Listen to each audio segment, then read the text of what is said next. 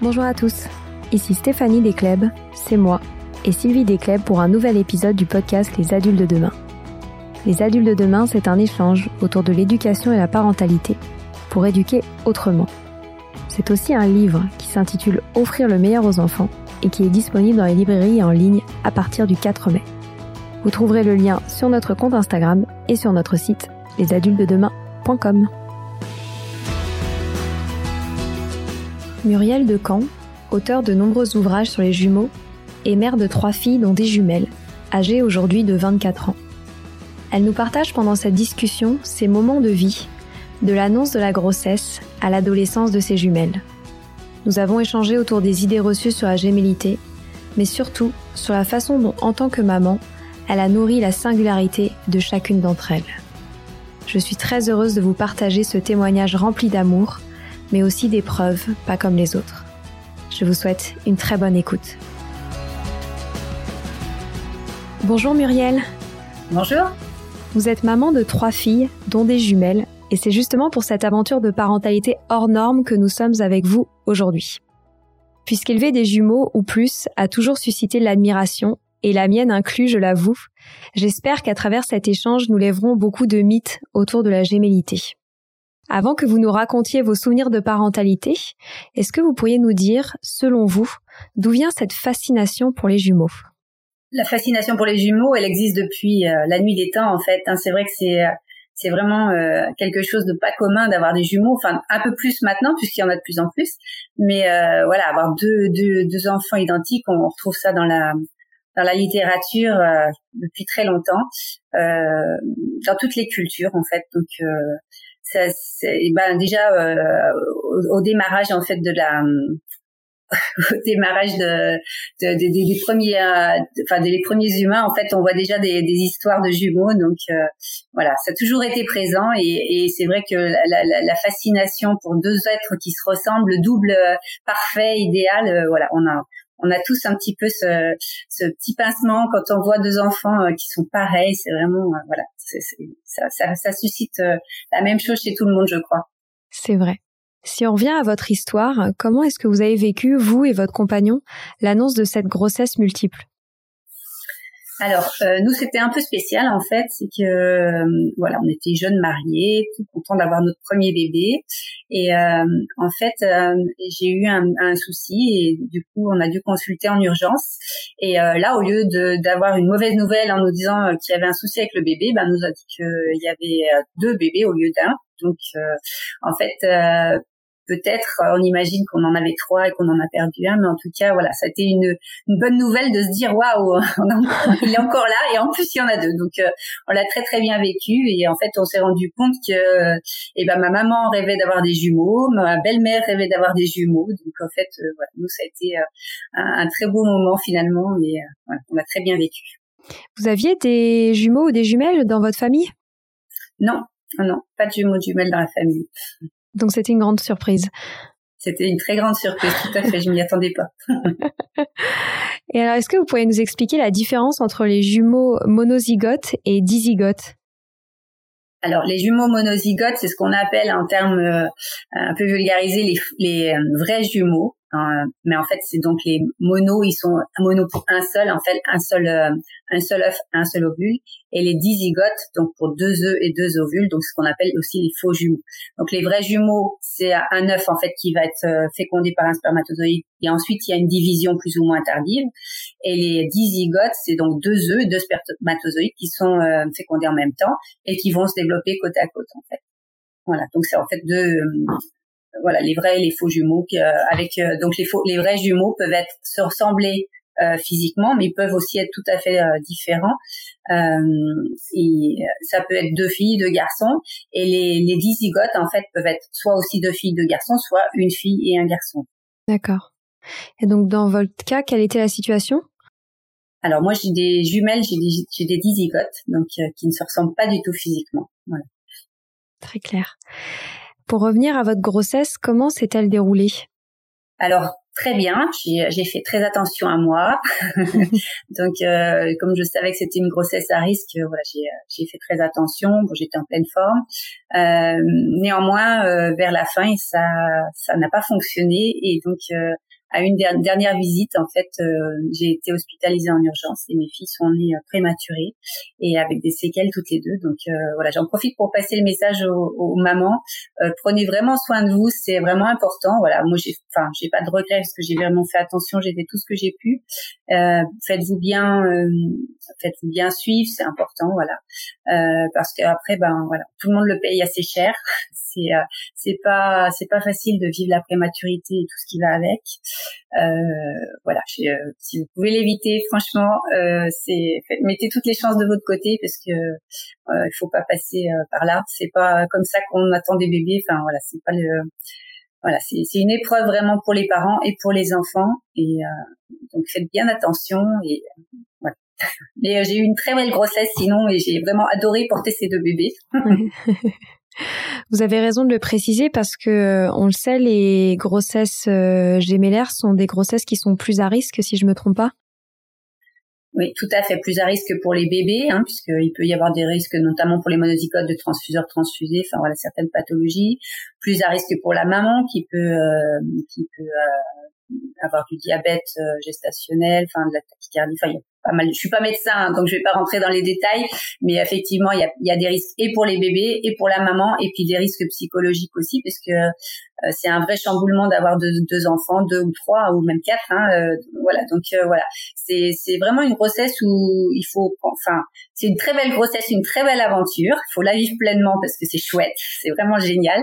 Mais il faut aussi, enfin voilà, être raisonnable, se faire aider, se ménager parce que euh, euh, ça bouscule quand même le quotidien. Voilà.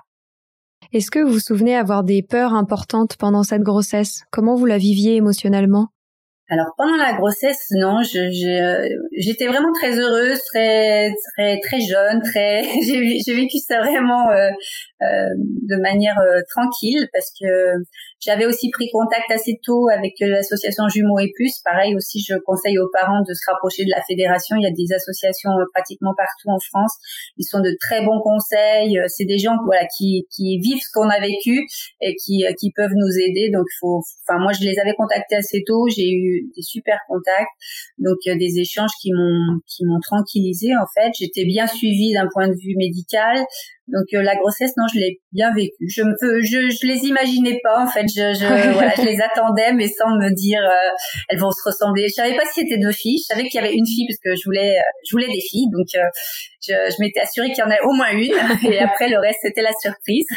Donc non, j'ai super bien vécu ça. Je, je voilà, je les, je voulais tout découvrir quand elles seraient là en fait. Donc voilà, j'ai attendu avec impatience qu'elles arrivent. C'était une super aventure.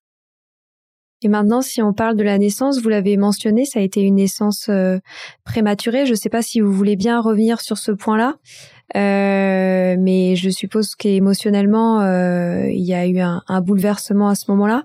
Comment avez-vous vécu la naissance de vos filles? Alors euh, ouais, c'est un moment difficile. Donc en fait, euh, tout se passait bien. En fait, j'aurais pu accoucher euh, normalement, comme on dit.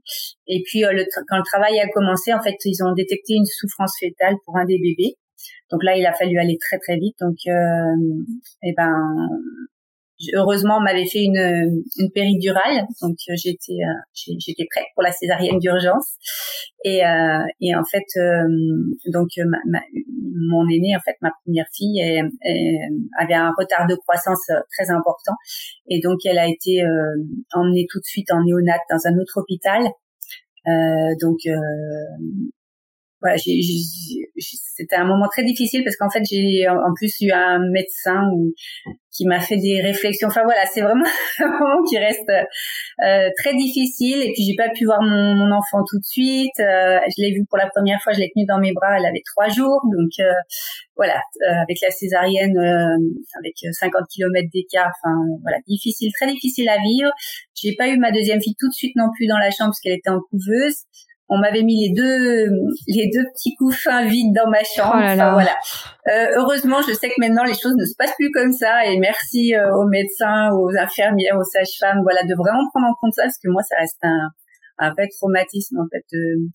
voilà, on, se retrouve sans enfant et à, pas savoir en plus ma, ma fille a voilà, elle a on n'était pas sûr qu'elle reste avec nous. Donc ça a été vraiment euh, très très difficile à vivre. Il n'y avait pas ce pot à pot comme on peut faire maintenant. Il n'y avait pas tout ça. Quand on allait la voir, on était habillé en astronaute et on pouvait pas la toucher. Enfin, euh, aucun aucun support psychologique pour les parents. Je vous parle de ça, c'était il y a 24 ans bientôt. Hein, donc euh, voilà, heureusement, vraiment heureusement, les choses ont évolué parce que on a vécu des moments très difficiles. Euh, mon mari certainement encore plus que moi parce qu'il a vécu ça un peu en, extérieur en fait. Moi j'étais au cœur de l'action, j'étais prise dans, voilà, j'étais fatiguée dans tout. Lui il a été mis de côté. Je pense qu'il a encore plus mal vécu. Donc euh, voilà, heureusement que les choses ont évolué, mais euh, effectivement c'était un moment difficile. Et le retour à la maison a-t-il été plus joyeux que ce moment-là? Euh, oui, oui, forcément. Alors euh, après, donc elles sont rentrées chacune leur tour. Donc euh, pareil, c'est pas simple de s'organiser quand il y a un enfant d'un côté, l'autre enfant en néonat. Enfin voilà, c'est ça demande vraiment beaucoup d'organisation. Donc c'est pour ça qu'il faut vraiment se faire entourer. Il faut faut pas hésiter à, à reconnaître qu'on n'est pas Superman et Superwoman et que voilà, on, ben, c'est normal, on a besoin d'aide dans ces moments-là. C'est difficile d'un point de vue logistique, d'un point de vue émotionnel, d'un point de vue, enfin, tout. En plus, si on a déjà d'autres enfants avant, enfin, voilà, faut, faut, faut prendre le temps parce que voilà, c'est c'est pas c'est pas simple. Mais euh, oui, une fois que je les ai ramenés à la maison, euh, ben c'était forcément mieux de les voir toutes les deux dans leur petit couffin. c'était euh, des beaux moments et c'est là où on, oublie tout en fait. C'est ça qui est merveilleux. Hein. C'est après, euh, ben, ils étaient forcément fragiles, du fait de la prématurité, c'est arrivé un petit peu bousculé. Donc, euh, je pense que j'ai passé euh, la première année chez mon médecin toutes les tous les deux jours. Donc, ah ouais. un grand merci à elle aussi. C'était un médecin généraliste d'un petit village et voilà, elle m'a sauvée. Donc j'ai eu une fille depuis et c'est vrai que si j'avais vécu ce que j'ai vécu avec mes grandes à la même époque, là, j'aurais pas eu de médecin généraliste aussi euh, aussi attentionné que la personne que j'avais à l'époque. Euh, voilà, ça aurait été compliqué. Donc euh, un grand merci pour. on rencontre des gens merveilleux. C'est ça qui est terrible. C'est dans les épreuves, on a aussi des, médecins et des voilà des, personnes autour de nous qui peuvent être d'un grand support. Il faut pas s'en priver. Ouais, c'est sûr. Vous avez parlé du personnel médical, mais je suppose que à l'arrivée de jumeaux jumelles à la maison, on s'entoure aussi beaucoup de la famille, des proches, des amis. Comment vous êtes organisé vous à la maison? Alors euh, nous, on, a déménagé euh, vers la fin de ma grossesse, donc je me suis retrouvée euh, à deux heures de, de, la famille, donc voilà, c'était un peu compliqué aussi parce que j'étais bien seule, mais néanmoins on a été quand même très entourés. Bah, du coup, j'ai j'ai eu de la famille qui, qui nous a pris de temps en temps les filles aussi pour qu'on se repose, euh, qui venaient de temps en temps aussi, et puis des amis aussi euh, qui euh, bah, venaient faire du, du babysitting pour nous laisser dormir la nuit de temps en temps. Euh, voilà, donc on a on a fait un peu des gardes pour euh, pour voilà se, se reposer et puis penser un peu à nous aussi. Donc voilà, c'était très important. Mais du coup, je, je, pense que je les ai laissés plus rapidement que ce que je l'aurais fait avec un, enfin si j'avais eu un seul enfant en fait. J'aurais pas été capable, je pense, avec un seul enfant, mais là, j'avais pas le choix et ça me faisait trop du bien. Euh, voilà, je les ai vraiment laissés beaucoup euh, assez tôt, en fait, parce que et ça m'a ça m'a vraiment fait du bien. Puis à elle aussi, je pense, parce que coup, euh, j'étais plus calme et plus en mesure de m'occuper d'elle quand elle revenait et j'en ai mieux profité. Et quel choix avez-vous fait d'un point de vue professionnel? Alors, comme je vous le disais, on a déménagé à la fin de ma grossesse, en fait, pour se rapprocher de, du travail de mon mari. Donc, en fait, j'ai été en congé parental euh, au, début. Et puis, euh, et puis comme je rêvais d'écrire un bouquin, et ben du coup j'ai profité de cette période pour euh, écrire mon premier livre. Donc c'était les débuts d'Internet. Alors il y a des jeunes parents qui savent même pas ce que c'est. C'était les premiers blogs, enfin voilà, premier téléphone portable que j'ai eu pendant la grossesse de mes filles. on est, on parle d'une autre époque. Hein. Donc euh, j'ai bah, profité de ce temps-là pour écrire ce bouquin et puis de fil en aiguille, je suis devenue journaliste en fait pour un magazine qui existait à l'époque qui s'appelait Jumeaux Info, qui a été créé par un papa de, de jumelles.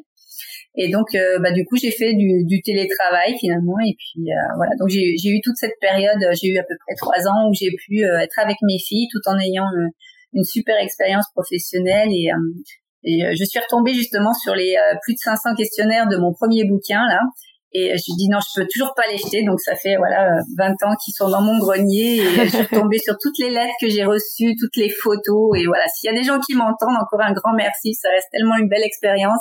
Euh, tous ces partages, ces gens qui m'ont livré vraiment leur quotidien, c'était vraiment une super super expérience. Donc euh, voilà, un, un vrai bonheur.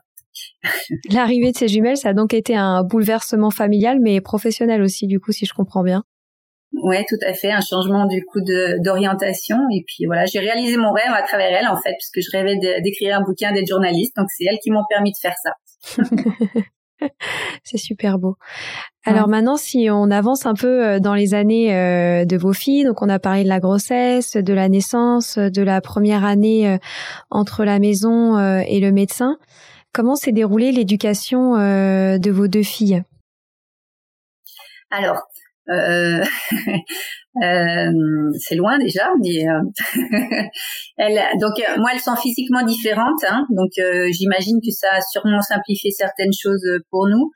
néanmoins, c'est toujours surprenant les gens qui les confondent quand même alors qu'elles se ressemblent pas. Donc du moment qu'ils sont jumeaux, c'est les mêmes, donc on cherche pas à savoir qui est qui. Donc voilà. après, enfin, je pense qu'au niveau éducation, enfin, on n'a pas eu le on s'est pas posé trop de questions. On a essayé de, les écouter et puis elles avaient vraiment des problématiques liées à leur naissance. Elles ont chacune un handicap différent en fait. Il y en a une qui a un problème de vision et l'autre qui a un problème de elle est. Donc voilà, des problématiques euh, très différentes qui nous ont de toute façon obligés à les à les différencier et à les voir vraiment dans leur individualité, dans leurs besoins spécifiques l'une l'autre. Donc euh, euh, voilà, ça s'est fait assez naturellement en fait. Parce que c'est vrai qu'on entend souvent que des jumeaux ont des personnalités similaires. Alors je, suppose que c'est un très grand mythe euh, et qu'il est complètement faux, mais qu'est-ce que vous pensez de ce point-là? Euh, oui, je pense pas. Je pense que chaque euh, chaque personne, qui soit jumeau ou pas, est différente et unique, et heureusement. Euh, après, euh, oui, la gémellité, c'est une super euh, super expérience. Enfin, c'est c'est quelque chose de, de, de, magnifique pour les enfants qui ont la chance de vivre ça. Je pense que ça peut être une très grande force pour eux, suivant comment les parents voilà, je pense qu'on a un, rôle dans la, c'est un cadeau qu'on leur fait de les laisser libres d'être, de vivre leur gémilité, de pas leur imposer notre vision de parents de la gémilité, euh, de leur donner le choix d'être jumeaux ou pas quand ils en ont envie, parce qu'il y a des moments où ils ont envie d'être uniques, il y a des moments où justement, et eh ben, c'est chouette d'être jumeaux et de pouvoir en jouer. Euh, s'ils ont cette liberté, je trouve que voilà, on a réussi notre mission de parents parce que euh, ce serait dommage de se priver de, des petits jeux de jumeaux. Euh, voilà, je veux dire, il n'y a pas de mal à s'habiller pareil, à faire croire qu'on est l'autre, c'est rigolo. Si ça reste un jeu, si c'est pas quelque chose qui nous oblige, quoi, en fait.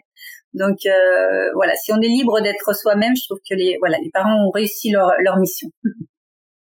Vous avez un exemple ou une anecdote à nous partager d'un moment où elles ont voulu bénéficier de ces moments où elles se sentaient uniques et non seulement jumelles?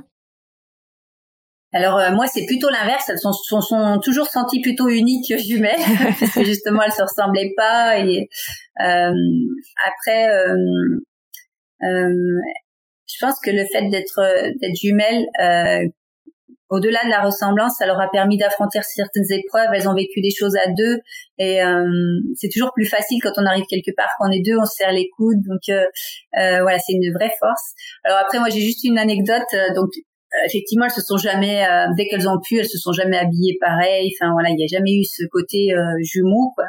Et euh, par contre, euh, une année, je les ai emmenés euh, à la fête de Pleucadoc. Alors, je sais pas si vous connaissez, c'est en Bretagne, donc c'est une fête qui a lieu le 15 août où c'est un rassemblement de jumeaux. Et voilà, j'avais j'avais interviewé pas mal de, de, personnes qui étaient allées à cette fête, les organisateurs, et donc j'avais été invitée et j'avais dit à mes filles, bah tiens, ça vous dirait, on, on va faire cette fête ensemble. Et on est partis toutes les trois à la fête des jumeaux. Et là, elles se sont dit, mais mince, on n'a pas de tenue identique, on n'a rien à se mettre et tout. Et, et du coup, euh, déjà le casse-tête pour arriver à trouver une tenue identique qui leur plaise à toutes les deux. elles étaient adolescentes à l'époque, hein, donc euh, voilà, ça a été ça a été super chouette qu'elles arrivent à trouver euh, une tenue identique. Et là, en fait, quand elles sont arrivées là-bas, il y a beaucoup de jumeaux vraiment euh, monozygotes hein, qui se ressemblent beaucoup. C'est vraiment la fête des jumeaux. Et en fait, le fait d'être habillées pareil et de se dire qu'elles étaient jumelles, et eh ben elles étaient dans leur univers. Et ça a été un moment assez assez sympa en fait, vraiment où là, eh ben, elles se sont dit, ma mince, on est vraiment jumelles quoi. Donc, euh, on a vécu une super fête. Euh, voilà, c'était un, un, bon moment. ah, c'est incroyable. Je connaissais pas cette fête. Ah oui, je sais pas si elle y a encore lieu là, mais et c'était déjà il y a quelques années, mais euh, oui, oui, c'est un, un, beau rendez-vous mondial. Donc vous avez vous, n'avez pas connu avec elle pendant leur adolescence euh, à un moment donné une crise identitaire euh, comme on peut l'entendre chez chez certains jumeaux ou jumelles? Non, pas lié à leur gémilité. On a eu d'autres crises parce que les, les jumeaux font aussi des crises d'adolescence, mais mais pas forcément liées à la gémilité. Non est-ce que vous avez ressenti parfois de la culpabilité sur euh, la gestion de votre temps? Comment faire en sorte euh, de consacrer du temps euh, avec toutes les deux ensemble, du temps avec l'une, du temps avec l'autre? Comment vous avez ressenti cette organisation du temps? Non, pas de culpabilité parce que, ben, je veux dire, euh, j'ai je, fait ce que j'ai pu, j'ai fait, j'ai donné mon maximum pour elle. Euh, donc euh, non. Après, euh, ce que ce que j'ai fait, c'était parfait. Ben non, non plus. j'ai fait de mon mieux en tout cas. J'ai j'ai essayé de m'appuyer sur les gens qui sont autour de nous et qui les aiment, hein, puis qui ont aussi leur part de du job à faire, les grands-parents, les parrains marraines. voilà, pour moi, euh, effectivement, quand il y a deux enfants, bah, le temps il n'est pas fois deux de toute façon, donc on peut pas faire plus. Euh, donc on a eu le choix de faire tout ensemble, mais c'est dommage, ou le choix ben, de trouver des moments uniques. Et là, ben il faut, euh, il y en a un qui peut partir avec le parrain ou la marraine pendant que vous faites quelque chose ensemble. Voilà, il y a plein d'organisations qui peuvent se faire. C'est pas forcément une journée, ça peut mettre juste une heure. Enfin, euh, il y a plein de solutions possibles. Euh, voilà, faut écouter les enfants, faut s'écouter soi aussi parce que des, enfin on peut pas savoir ce que eux ils ont envie puis si on leur propose pas ben ils auront peut-être jamais envie tant qu'ils l'auront pas vécu une fois. Donc euh, faut s'écouter en se disant ah non mais moi j'aimerais bien passer un moment juste avec elle ou et puis pas culpabiliser ça sert à rien effectivement. Faut enfin faut profiter de tous les moments qu'on peut avoir avec les avec chaque enfant. C'est vraiment super super important. Des moments seuls aussi. Et puis euh, et puis c'est dans ces moments-là je trouve qu'on découvre vraiment l'enfant et qu'on lui permet de, de de, de, de, développer des choses qu'il fera pas s'il a l'autre euh, l'autre son jumeau ou sa jumelle à côté. Donc euh, euh, c'est ouais, essayer de voir s'il y a quelque chose qu'il aime un peu plus faire, ben on en profite, on l'emmène faire euh, faire cette activité seule avec lui. Enfin c'est c'est c'est une belle façon de faire, je trouve. Avez-vous fait en sorte de les séparer à certains moments donnés de leur développement, comme par exemple à l'école, comme on entend parfois dire Alors euh, moi, j'étais dans une toute petite école, donc de toute façon, il y avait déjà deux niveaux par classe, donc euh, la question se posait, mais pas trop. euh, en plus, je pense que je ne l'aurais pas fait de toute façon parce que euh, elles avaient besoin d'être ensemble pour cette force d'affronter les autres par rapport à leurs différences. Euh, voilà, elles avaient des soucis qui faisaient que d'être à deux, ça les ça les aidait en fait. Euh, maintenant, ça m'a jamais posé problème d'en emmener une faire une activité et que l'autre fasse autre chose. Enfin voilà. et puis en montant dans les niveaux, en fait, elles ont été séparées à un moment donné, mais ça a été quelque chose qui a été qui arrivait au moment où elles en avaient besoin. C'est pas une décision en disant euh, vous êtes jumelles, il faut que vous soyez séparées. Ça n'a pas été quelque chose d'arbitraire. C'était quelque chose qu'on a discuté ensemble, qui venait aussi d'elles. Enfin voilà, ça répondait à un besoin à un moment donné. Euh, voilà, il aurait fallu les remettre ensemble après, peut-être qu'on l'aurait fait. Enfin, leurs parcours se sont se sont séparés, mais voilà, je pense qu'il n'y a pas noir ou blanc et qu'il faut pas euh, dire c'est comme ça que c'est bien pour euh, pour des jumeaux. C'est des enfants, donc euh, bah, à un moment donné ça peut être bien comme ça, à un autre moment donné ça peut être bien autrement. Euh, voilà, pourquoi pas une année ensemble, pourquoi pas l'année d'après séparés. Enfin, faut pas, faut tout s'autoriser. Il faut surtout écouter les enfants. Vous avez raison. Vous dites dans votre livre, la jalousie est sans doute le problème le plus fréquent rencontré par les parents. Est-ce que ça a été le cas pour vous? Est-ce que vous avez eu des moments où vous avez eu l'impression qu'elles se comparaient beaucoup? Euh, Oui, forcément, ouais. Euh, je pense qu'il y en a encore un petit peu de jalousie entre elles. Mm. euh, après, ben, c'est comme la culpabilité. Je veux dire, j'ai toujours fait de mon mieux. Je les aime toutes les deux énormément. Donc, ben, après, voilà, ce qu'elles ressentent à des moments donnés, ben, c'est comme ça. Mais euh, euh, bon, quand elle me disait ouais, elle en a plus que moi, je me disais bah c'est normal, je l'aime plus que toi. Donc euh, du coup, elle rigolait et puis on passait à autre chose. Et voilà, je Euh, voilà, elles savent parfaitement et si elles m'entendent que je les aime très fort toutes les deux et voilà, il n'y a pas de n'y a pas de jalousie. Après, il y a des moments où il y en a une qui a plus besoin, bah, je suis là pour elle. Et puis l'autre, elle sait que si à un moment, elle aura plus besoin, bah, je serai là plus pour elle. Et puis s'il y en a une qui a besoin d'argent, bah, c'est de l'argent que je lui donnerai. S'il y en a une qui a besoin de temps, bah, c'est du temps que je lui donnerai. On peut pas compter. Enfin, voilà. Sinon, on ne donnera jamais la même chose à chaque enfant. Après, encore une fois, on fait de notre mieux. Hein. Ouais, bien sûr. Vous avez des conseils à donner aux parents euh, qui souffrent de ces systèmes de comparaison entre leurs jumeaux et leurs jumelles, à part prendre les choses avec légèreté, qui je pense est, est un très très bon conseil, mais je ne sais pas si vous en avez d'autres. Oui, je sais pas si c'est aussi, c'est aussi facile, hein, parce que quand on se balade avec une poussette double, vous êtes arrêté au moins 15 fois dans la rue, on dit ah, oulala, celui-là il est plus grand, celui-là il est plus gros, celui-là il est plus ci, celui-là il est plus ça, celui-là il est moins, celui-là. Donc ouais, c'est pas évident. Hein, donc euh, ouais, ouais. Euh, non, bah oui, effectivement, prendre un peu de recul, beaucoup de l'humour. Euh, et puis euh, voilà, laisser dire les gens. Il y a toujours euh, quelqu'un qui connaît euh, l'oncle de la tante du beau-frère de la belle-sœur qui a eu des jumeaux et c'est comme ça qu'il faut faire. Hein. Donc bon, à, un moment donné, voilà, se rapprocher peut-être des associations jumeaux et plus pour avoir des moments de convivialité avec des gens qui savent ce qu'on vit et puis et puis laisser dire. se dire qu'on a la chance de vivre une super aventure et qu'ils sont tous jaloux de nous. Ouais, exactement. J'ai, aussi croisé l'expression que je ne connaissais pas, dégéméliser. Alors peut-être que vous pouvez nous expliquer en quoi ça consiste euh, et qu'est-ce que vous en pensez de ce terme? Alors euh, c'est un terme qui avait été euh, euh qui avait été évoqué en fait pour euh, euh, il y avait en fait une, une fusion des jumeaux, donc ils, ils étaient une gémélisation, enfin une fusion quoi en fait, et donc on avait on avait trouvé ce terme pour euh, les, les dégéméliser, mais c'est quelque chose de violent en fait. C'est comme si on les coupait en deux, qu'on les. Donc euh, moi ce que j'en pense c'est qu'en fait en tant que parent il faut qu'on arrive à les rendre uniques et euh, jumeaux simplement et que voilà on n'est pas à un moment donné à se dire mon Dieu ils arriveront jamais à vivre l'un sans l'autre. Il faut absolument les couper en deux quoi, les dégéméliser. Donc voilà c'est un terme qui est terrible et qui ne devrait pas exister.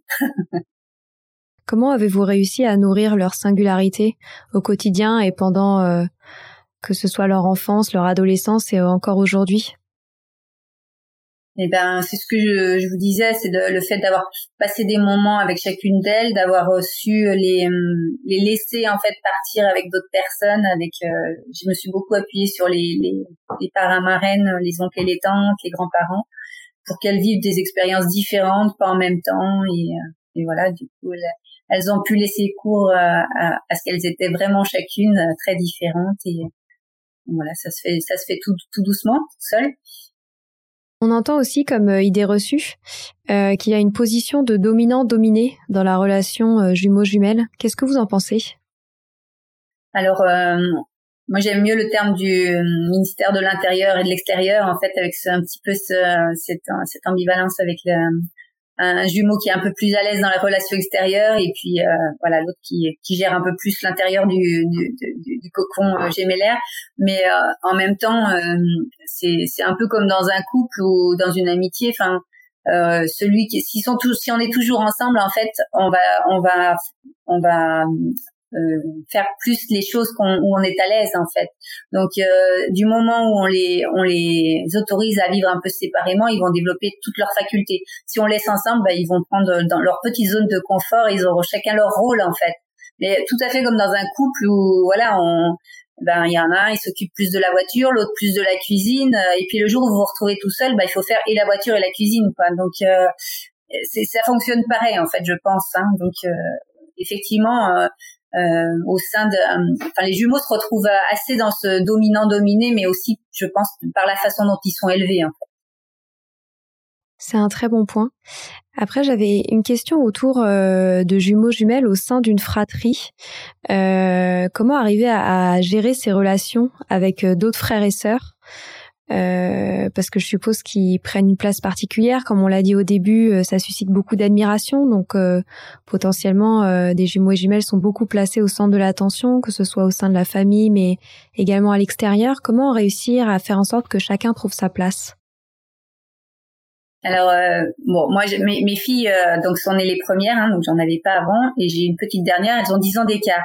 Et Et ça me fait rigoler parce que justement, elle, elle est pas très loin de moi. Et euh, elle m'a dit, euh, du moment que tu parles de moi, c'est bon. euh, parce qu'elle est très fière euh, de sa maman qui écrit des bouquins, mais n'empêche qu'il y en a aucun qui parle d'elle. Donc, donc quand on me présente, il faut bien me présenter en tant que maman de trois filles, dont des jumelles, et non pas de maman de jumelles. Donc oui, voilà, bah, c'est de donner l'attention et la place aux autres qui méritent parce qu'ils font partie de la fratrie de la même façon. Donc voilà, bah, c'est juste effectivement pas faut arriver à focaliser euh, toute l'attention sur les jumeaux. Euh, après, euh, mes, mes, mes, grandes, je pense, ont, ont, plus de liens chacune avec leur petite sœur qu'entre elles. Donc voilà, il n'y a pas de règle c'est pas parce qu'elles sont jumelles qu'il n'y a pas de place pour les pour les autres enfants. Donc à chacun de trouver sa place, aux parents de donner sa place. On peut aussi tout à fait dire bon ben un des jumeaux va faire quelque chose avec le petit et puis l'autre jumeau il va ailleurs. Enfin voilà, une fratrie, c'est si vous laissez toujours les jumeaux ensemble et puis les autres enfants, bah forcément il y a une scission qui se qui va se créer. Si vous les encouragez à, à, avoir des liens, il n'y a pas de raison. Après, euh, ça reste des enfants, donc il y en a qui, qui s'entendent bien et des frères et sœurs, et puis des puis d'autres qui s'entendront jamais. C'est aussi le mystère de, des fratries. Hein. mais bon, je pense que voilà, tout est possible en tout cas. Il n'y a pas de règle où les jumeaux ne seraient pas en lien avec leurs autres frères et sœurs. Hmm. Vous avez raison de le préciser et, je pense que ça peut rassurer aussi euh, les parents qui ont ce type euh, de formule familiale d'entendre euh, d'entendre ces mots-là. Il y a des jumeaux qui s'entendent très bien, puis des jumeaux qui s'entendent vraiment pas bien, hein, qu'ils soient monozygotes ou bizygotes. Hein, donc voilà, mais il faut pas culpabiliser, c'est comme ça. Ouais, ouais. Il y a des choses qui s'expliquent pas. C'est ça. On arrive déjà à la fin de cet euh, échange et j'aurais bien aimé que vous nous partagiez euh, peut-être euh, quelques derniers conseils pour tous les parents qui nous écoutent et qui s'apprêtent à avoir des jumeaux ou des jumelles ou qui en ont déjà. Est-ce que vous auriez des derniers conseils à, à, partager autour de cette aventure hors du commun? Bah déjà d'en profiter un maximum, c'est vraiment super. Euh, l'arrivée, ouais. Malgré, voilà, malgré, euh, vous l'avez compris, le fait que c'était un peu compliqué pour nous, ça reste quand même la magnifique expérience et voilà, je suis très très heureuse d'être euh, maman de jumelles et voilà, donc profitez-en un maximum, c'est super chouette, euh, bah, comme d'être parent de toute façon.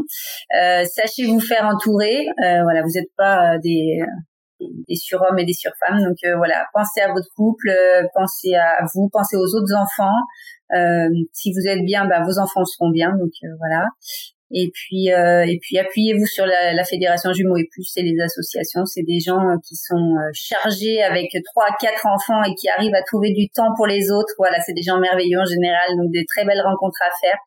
Et voilà, c'est toujours impressionnant de voir que c'est ceux qui en ont le plus à faire qui trouvent du temps pour les autres. Donc un grand bravo à tous les bénévoles des associations. Et puis, et puis voilà, donc profitez de cette belle aventure. Et j'invite aussi tous nos auditeurs à se procurer votre livre Des jumeaux, quelle aventure aux éditions Le Cavalier Bleu, pardon, euh, que j'ai adoré et qui est une vraie mine d'or de conseils concrets et aussi euh, de beaux témoignages autour de cette aventure. Merci Muriel pour votre temps. J'ai adoré cet échange et j'espère à très bientôt. Merci, bonne journée. Bonne journée. Voilà, c'est fini pour aujourd'hui. On espère que cet épisode vous a plu. Avant de se quitter, on a quand même besoin de vous. Si après avoir écouté cet exposé, vous ressortez avec plein d'idées pour apporter le meilleur aux enfants, n'oubliez pas de nous laisser 5 étoiles et un petit commentaire sur Apple Podcast, sur iTunes ou toute autre plateforme d'écoute de podcast. Cela nous aidera à mieux ressortir et surtout à nous motiver pour continuer cette aventure ensemble. Si vous avez des suggestions, des idées de thèmes, des questions à poser, n'hésitez pas à nous contacter sur les réseaux sociaux, Instagram ou LinkedIn, en tapant les adultes de demain. Nous serions ravis d'échanger avec vous. Si vous souhaitez en savoir davantage sur Sylvie, je vous invite vraiment à aller voir son blog sylvidesclep.com ou à la suivre sur Instagram en allant sur son profil sylvidesc, D-E-S-C, Montessori. Enfin, si vous souhaitez en savoir plus sur le calendrier des prochaines formations Montessori, rendez-vous sur www.apprendre-montessori.fr. On a hâte de vous retrouver vite et à très bientôt sur les adultes de demain.